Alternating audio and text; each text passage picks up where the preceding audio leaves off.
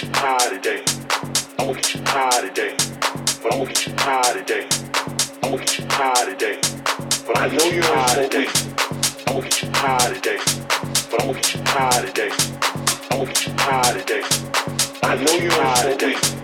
I'm gonna get you high today. But I'm gonna get you high today. I'm gonna get you high today. I know you're high today. I'm gonna get you high today. But I'm gonna get you high today. I'm gonna get you high today. Move your mind addiction. Move your.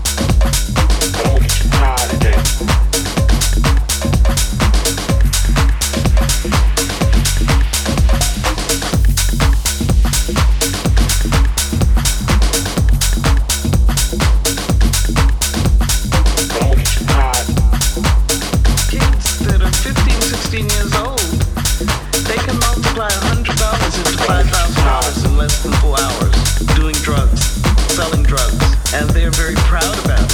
I know kids that ain't seen me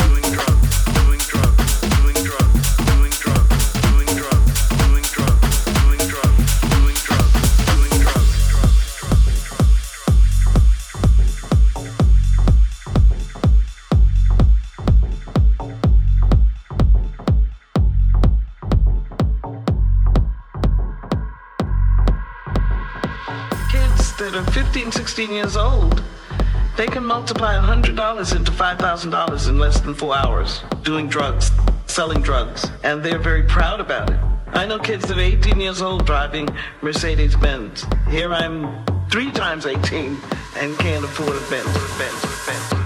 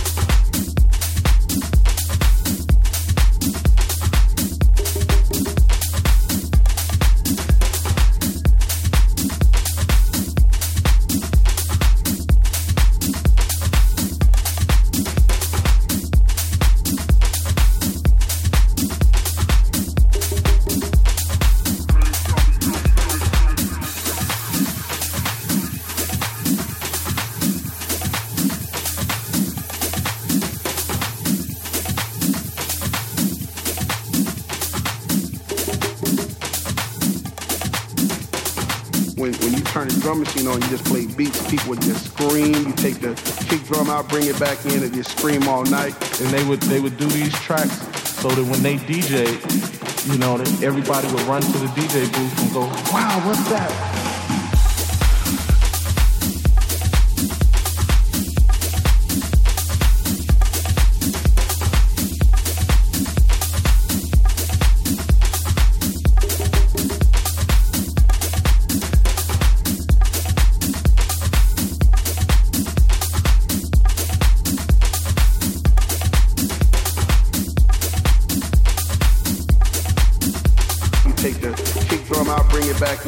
Scream all night.